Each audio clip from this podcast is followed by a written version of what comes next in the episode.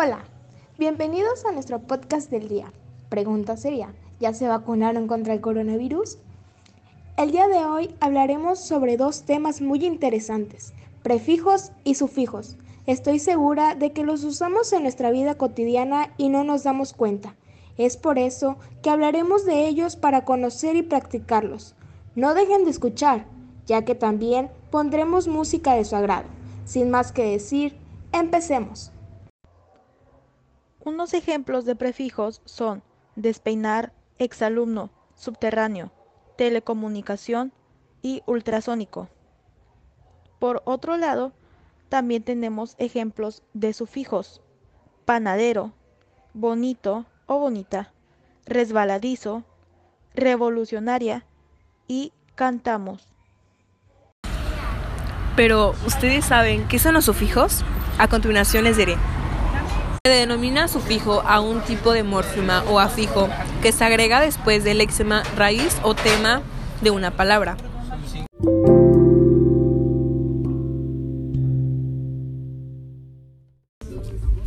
Pero, ¿ustedes saben qué son los prefijos? A continuación, mi compañera Lucía les dirá. Existen dos tipos de prefijos, los prefijos propiamente dichos y los prefijoides. Estos últimos poseen un carácter parecido al de los prefijos, aunque con algunas diferencias. Poseen un significado léxico porque son en realidad sustantivos que provienen de léximas latinos.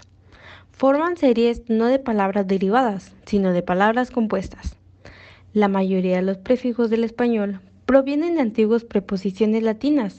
Sin embargo, la clase de prefijoides son raíces latinas o griegas usadas para formar neologismos. Un dato interesante sobre los sufijos y prefijos es que se llaman afijos porque están unidos a la raíz.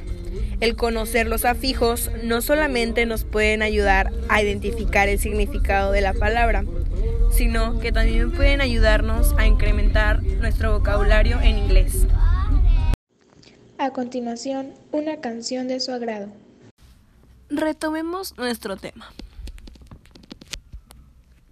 Los prefijos y sufijos son fenómenos que ayudan a formar nuevas palabras. En la lingüística, este proceso se llama derivación, cuando surgen unas palabras de otra y se relacionan en su significado. Los prefijos y sufijos no solo son palabras en sí y no tienen significado de por sí solas. Estas necesitan unirse a base léxica para crear una nueva palabra o palabra derivada. Como lo mencionamos al comienzo, los sufijos los utilizamos en nuestra vida cotidiana y se encuentran en todos lados. Por ejemplo, en la siguiente canción tiene muchos prefijos y sufijos, ya que provienen de palabras primitivas. Por ejemplo, en canciones como esta. Como ya oímos, los prefijos y sufijos se encuentran en prácticamente toda nuestra vida y todo lo que decimos. A continuación explicaremos algunos ejemplos de prefijos y sufijos. Prefijos. Morfemas derivativos que van delante del exama y modifican su significado. Anti, significado de posición des, negociación, im o i, negociación, pos, después o detrás, pre, significado de anterioridad, re, repetición, sub, debajo o inferioridad. Prefijos, despeinar, exalumno, subterráneo, telecomunicación, ultrasonido, poli, muchos, polisílabo.